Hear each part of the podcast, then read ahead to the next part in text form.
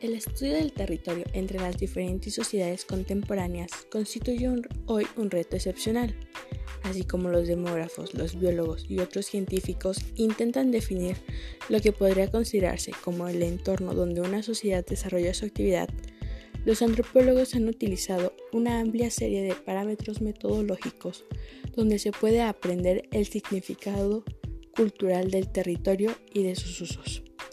Hoy analizaré las fiestas buscando principalmente la forma de integración y desintegración social, es decir, que parte de una dialéctica evidentemente social y brinda un espacio para la expresión simbolizada de múltiples aspectos de la vida social.